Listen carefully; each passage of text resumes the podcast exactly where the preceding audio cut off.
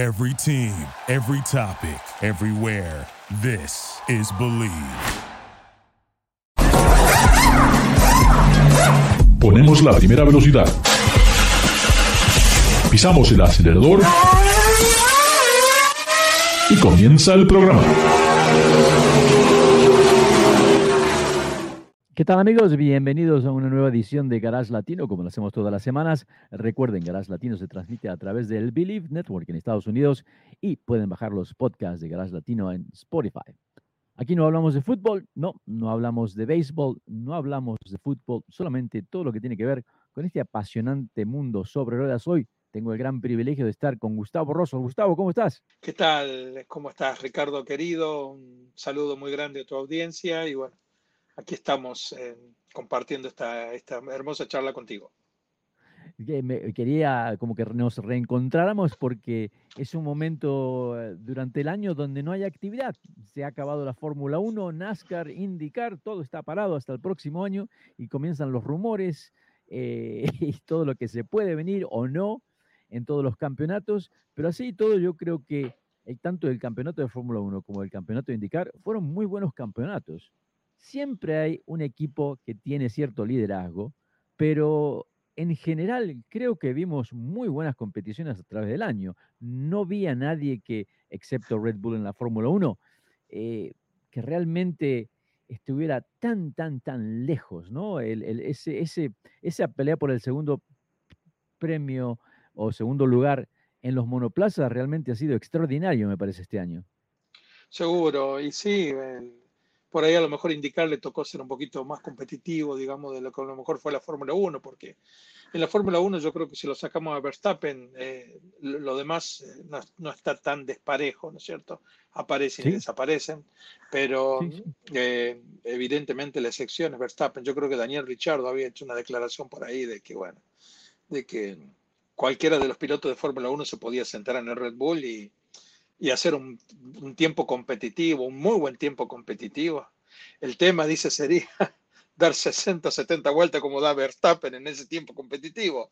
Eso decían, entonces queriendo decir de que evidentemente más allá de que Verstappen cuenta con una muy buena herramienta, también el talento que tiene es increíble y es un piloto que puede andar prácticamente no solo todas las vueltas a fondo, sino que todas las vueltas prácticamente en el mismo ritmo, o sea, tiene una consistencia increíble, espectacular como de alguna manera también salvando la distancia la tiene Alex Paló en indicar, ¿no es cierto? Sí, sí, sí. Siempre lo digo, Paló es un chico tan completo y bueno, eh, cuando gana, gana, cuando puede ganar, gana, cuando no, se conforma con la posición que le toca y, y por lo general siempre entrega un auto sin choque, sin ningún rasguño, que eso es, como siempre lo digo yo, lo que los dueños de equipo siempre quieren, ¿no es cierto? Al mejor estilo Dixon. Al mejor estilo, al mejor estilo Scott Dixon, tú lo has dicho.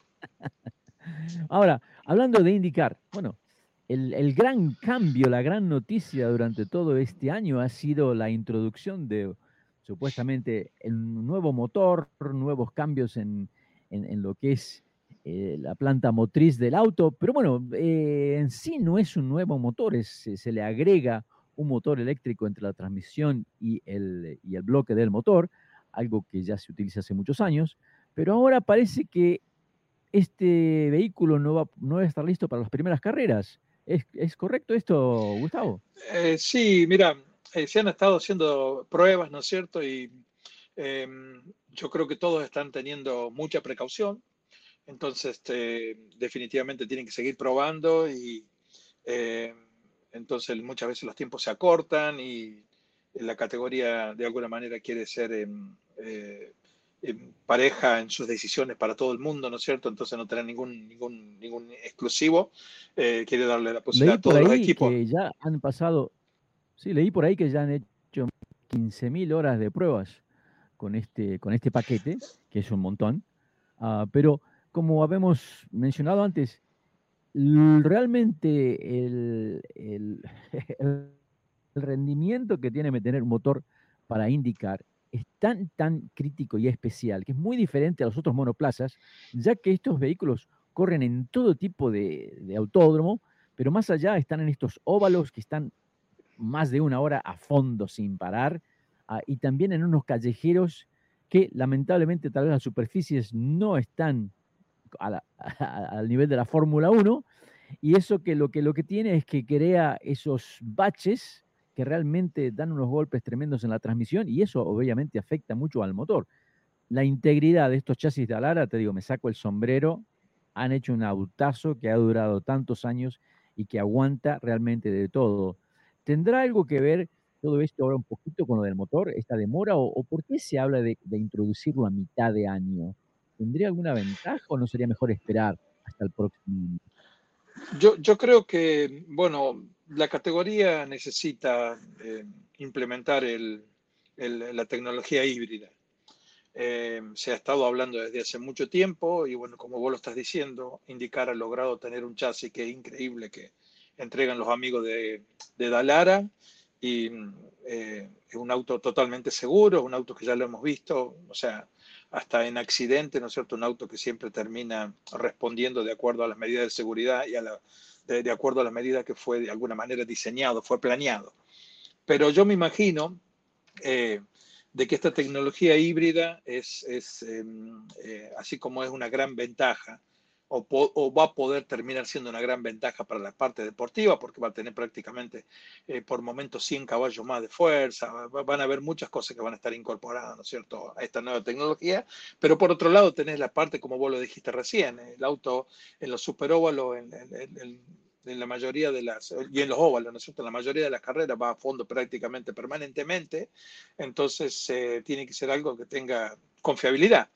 Eh, por ahí a lo mejor eso es el problema más grande que están teniendo ahora y, y, si, y si, realmente lo miramos a, a, indicar en detalle, ha sido una categoría que, que, por lo general los motores no se rompen, o sea que, que los motores, si, bien, si bien se cambian durante el año, no, no, no, no, no, no un piloto o una escudería trabaja todo el año con el mismo motor, o sea que lo van cambiando, tienen un, un, un plan de, de, de recambio de, de, motores, de propulsores, pero, pero acá el tema de fondo es que, es que, que, el, motor pueda tener confiabilidad, ¿no es cierto? De correr diría, más de una, dos o tres carreras sin necesidad de que se esté rompiendo, o por lo menos todas las carreras. Entonces, por ahí a lo mejor eh, la categoría eh, tiene la, la, intención de, de seguir eh, probando y también me imagino que también ellos están muy preocupados por darle la posibilidad que todos los equipos prueben, porque eh, si la categoría elige uno o dos equipos, ¿no es cierto?, por cuestión de logística, para que prueben, prueben, prueben, lo desarrollen, y digamos que a lo mejor llegamos a la conclusión que para el último día de enero el motor está apto y se puede instalar todo, te quedaría un mes y unos días más para la primera carrera, entonces muy poquito tiempo para, para, para los otros equipos, ¿no es cierto?, para aprender esos pequeños detalles. Entonces, eso puede estar interpretado como una, a lo mejor como una ventaja para alguien, ¿no es cierto? O puede ser un conflicto de intereses.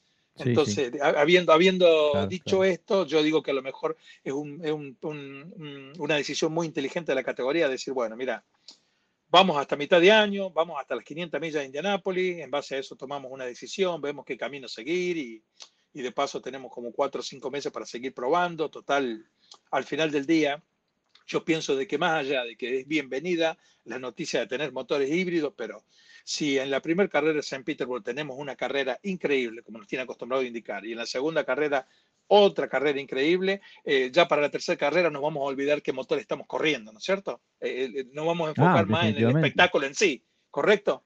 Entonces, sí, sí, sí, definitivamente. Eh, y, después una de las cosas que también hay que tener, hay que tener en cuenta de que este, me imagino que esta tecnología tiene que tener un incremento en los costos para los equipos, para el fabricante y para todo. Entonces me parece totalmente responsable eh, poder presentarla a la tecnología cuando, cuando todos los componentes estén realmente ready o estén listos y no a lo mejor de dejarse llevar por la presión, ¿no es cierto?, de tener que ponerlo cuando a lo mejor no lo están. Sí, sí, totalmente. Especialmente porque yo creo que eh, es imposible poder, eh, en cierta manera, prevenir, pre, prevenir todas las posibilidades de que puede salir algo mal y que otra vez creo que a veces no tiene que ver con el motor. Puede ser un bache en un, en un, en un, en un callejero que pega un golpe, el palier eh, lleva ese, esa vibración a, través de la transmisión y no sabemos cómo estos sistemas, estos motores eléctricos, porque básicamente es lo que son, eh, cómo, cómo, van a poder este, absorber ¿no? Así que eso va a haber que probarlo. Y creo que es como siempre que hay un cambio tecnológico, va a haber un periodo donde eh, van, algunos problemitas van a tener que salir para poder encontrar las soluciones. Hasta que eh, yo creo que los motores de hoy de indicar eh, son fenomenales porque prácticamente no recuerdo cuándo hubo una falla mecánica.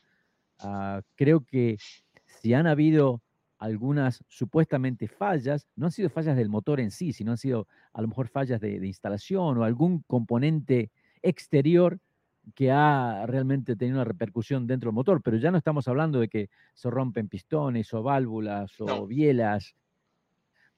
Eso directamente no, un motor muy, muy confiable y algo que ha permitido que esta categoría sea tan competitiva, ¿no? De que no se tienen que preocupar realmente de lo que es la planta motriz. Eso eh, pero yo creo que la gente que está involucrada en todo esto sabe lo que están haciendo, tanto Honda como Chevrolet.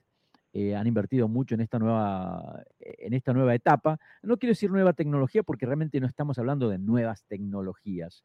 Este sistema híbrido es muy diferente a la Fórmula 1, eh, el cual es mucho más complicado, me parece más avanzado, pero sí cumple con la norma de que es híbrido. Tiene un motor convencional y tiene un motor eléctrico, que Hoy en día creo que eso a los fabricantes de automóviles es algo que también les interesa porque de alguna manera hay que seguir fomentando esto del, automóvil eh, limpio y eventualmente eh, va a haber una transición, no puedo decir que va a ser una transición al auto eléctrico de carrera, ya la tenemos, que es el I, la Fórmula I, ¿no? Que a pesar de que ya hace varios años que está en el mundo, estas categorías todavía no han, no han sido consideradas como, como lo mejor, ¿no? Porque demuestra que cuando hablamos de autos eléctricos, toda la tecnología va a llevar mucho tiempo para, para ponerla a un nivel como lo que es la Fórmula 1 o indicar. Eh, en términos de pilotos, realmente no hay muchos cambios para el próximo año. Eh, no, prácticamente la categoría, en este caso indicar, van a seguir eh, con los mismos pilotos. A lo mejor algún, alguno más que otro cambio de autos por, ejemplo, Rosenquist va a estar manejando otro auto, ¿no es cierto? No va a manejar más McLaren. Em, eh, Ericsson va a estar manejando el auto de Andretti. Em, pero en definitiva, Grosjean va, a estar vamos, con, con, Ricardo Juncos. Eh, em, para mí ah, es un movimiento muy inteligente de Ricardo Juncos contar con los servicios de Grosjean eh, eh, no solo por la experiencia que Grosjean tiene con un Fórmula 1 o de haber estado tantos años con un Fórmula 1, sino también de que eh, Grosjean de alguna forma, aunque como vos lo dijiste, la tecnología híbrida no es la misma que manejaba Fórmula 1, a la que a lo mejor va a poder manejar e indicar, pero Grosjean es un piloto que estuvo mucho tiempo corriendo con esa tecnología también, allá. Entonces, directa o indirectamente, aparte de ser un piloto muy rápido, me parece que le va a sumar mucho a la escudería y bueno, este año Canapino va a tener eh, la posibilidad de contar con un compañero de equipo que, lo va a exigir muchísimo y, que se va a tener que remangar las manos para, pelear con los mismos tiempos, ¿no es cierto? ¿Sabemos algo si se ha encontrado algún lugar para, para Elon Callum? Eh, aparentemente no, aparentemente Calum está, está como, como en búsqueda, ¿no es cierto? Pero bueno, es, es todos sabemos que la mayoría de los equipos ya estaban definidos. Eh, eh, desafortunadamente, eh, él recibe la noticia, ¿no es cierto?, demasiado, demasiado ya al, final de la temporada, como quien dice, cuando ya está todo prácticamente definido para la temporada próxima. Si bien hay como tres o cuatro lugares que todavía no han sido confirmados, pero por lo general esos, esos, esos lugares que se faltan de confirmar siempre están respaldados o acompañados de, de grandes presupuestos eh, publicitarios, ¿no es cierto? Sí, y todos sabemos de que Calune es un piloto que em, suma un conocimiento muy grande eh, para, para, los, para, los, equipos, eh, es un piloto extremadamente rápido, es un piloto de, de reserva de la Fórmula 1, bueno, ha estado probando autos de Fórmula 1, ha corrido en Fórmula 2, todo, pero no es un piloto que se caracteriza por, por, tener un patrocinio grande o un presupuesto, ¿no es cierto? Más lo que llamamos un piloto para contratar y, y, que, y que entrega buenos resultados en pista. ¿Qué, cuál es, qué, qué es lo que, como audiencia, como fanáticos, eh, cuáles eh, serían las expectativas? ¿Qué es lo que tenemos que prestar atención para la carrera de Saint, Petersburg, Gustavo? Em, yo pienso que va a ser interesante la primera carrera de St. Petersburg porque em, todos sabemos de que en el off-season los equipos trabajan, ¿no es cierto? Y bueno, están em, eh, tratando de analizar todo lo que fue la data del año anterior, ver en qué lugar se puede mejorar y qué cosas se pueden hacer de otra manera. Y yo este año le tengo mucha, mucha fe al equipo Andretti. Yo creo que el equipo Andretti va, va, va, va, va a tratar de, con los pilotos que tiene, armar un, una línea de frente muy, muy, muy competitiva y, van a poder trabajar mucho en el, en, el auto, que, que, en la temporada del 2023 aparecía y no aparecía, aparecía y no aparecía, no fueron muy contundentes. Y, y me parece que van a tener un resultado increíble. De todas maneras, cada vez se achica más, ¿no es cierto? Porque tenemos ya cuatro o cinco equipos que están ahí adelante y es muy difícil hacer ventajas. ¿no es cierto? Sí. Pero. Ahora, eh, ahora que mencionas Andretti, ¿no puede estar un poco Andretti distraído con su paquete de Fórmula 1? Yo, yo, pienso que el, proyecto de Fórmula 1 por ahí a lo mejor es un proyecto que va al costado, ¿no es cierto?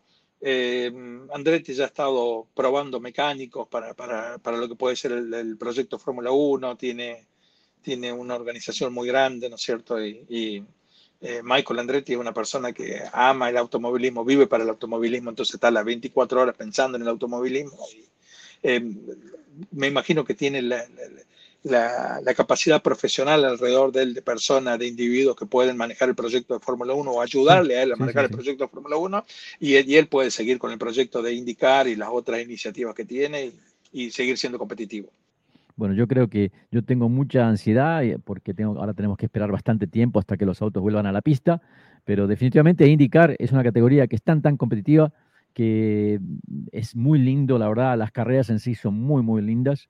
Ah, y el auto a mí me parece que es un auto que no, me, es increíble cómo aguanta ese auto, la verdad muy bien hecho la gente de Alara. Ah, y también eh, creo que en esos últimos años se ha hecho un poco mejor el trabajo de, conocer a los pilotos, de, poder saber un poco más de lo que, de, lo que es de su vida, de cómo entra en esta categoría.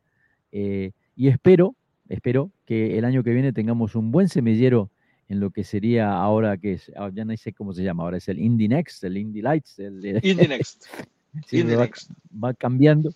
Va cambiando. El Indy Next, pero creo que, que tengamos más autos, porque realmente eh, hay mucho, mucho talento joven hoy en día eh, que está alrededor de todo el mundo.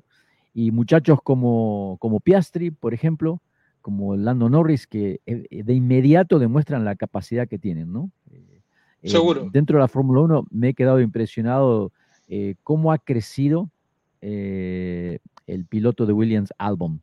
La verdad, lo que ha hecho con ese Williams me pareció increíble. Ha demostrado que es él el que está haciendo todo lo casi lo imposible con ese auto, que es también en cierta manera lo que, lo que hizo el compañero de Lewis Hamilton, ¿verdad?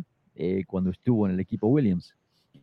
Entonces siempre se necesitan esos equipos que en cierta, que en cierta manera están corriendo desde atrás, pero nos, nos traen mucho talento joven que, que, finalmente uno se puede dar cuenta, tienen el futuro, ¿no? Para, para, que estas categorías continúen.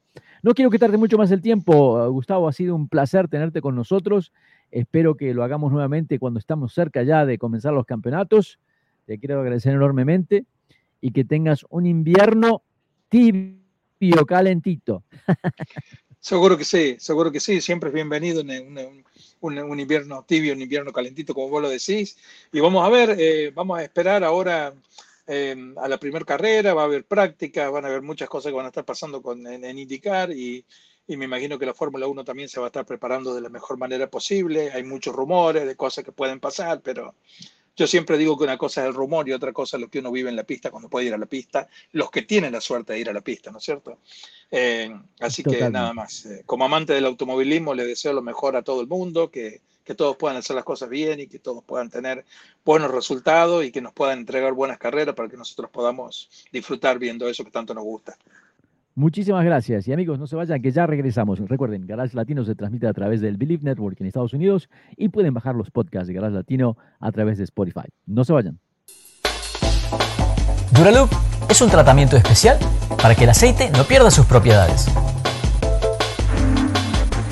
Duraloop reduce la sedimentación de las partículas nocivas que dañan al motor. Duraloop disminuye la temperatura interna del motor y la fricción de los metales. Duraloop, para que el motor dure más.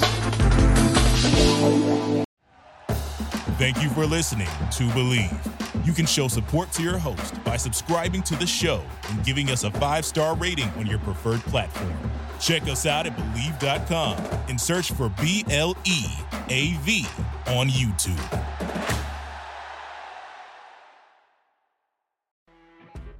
You know, when you're listening to a true crime story that has an unbelievable plot twist that makes you stop in your tracks? That's what our podcast, People Are the Worst, brings you with each episode. I'm Rachel. And I'm Rebecca. We're identical twins who love true crime cases that make you say, didn't see that coming, and we hate the people responsible for them. Listen to People Are the Worst now on Apple, Spotify, or wherever you get your podcasts.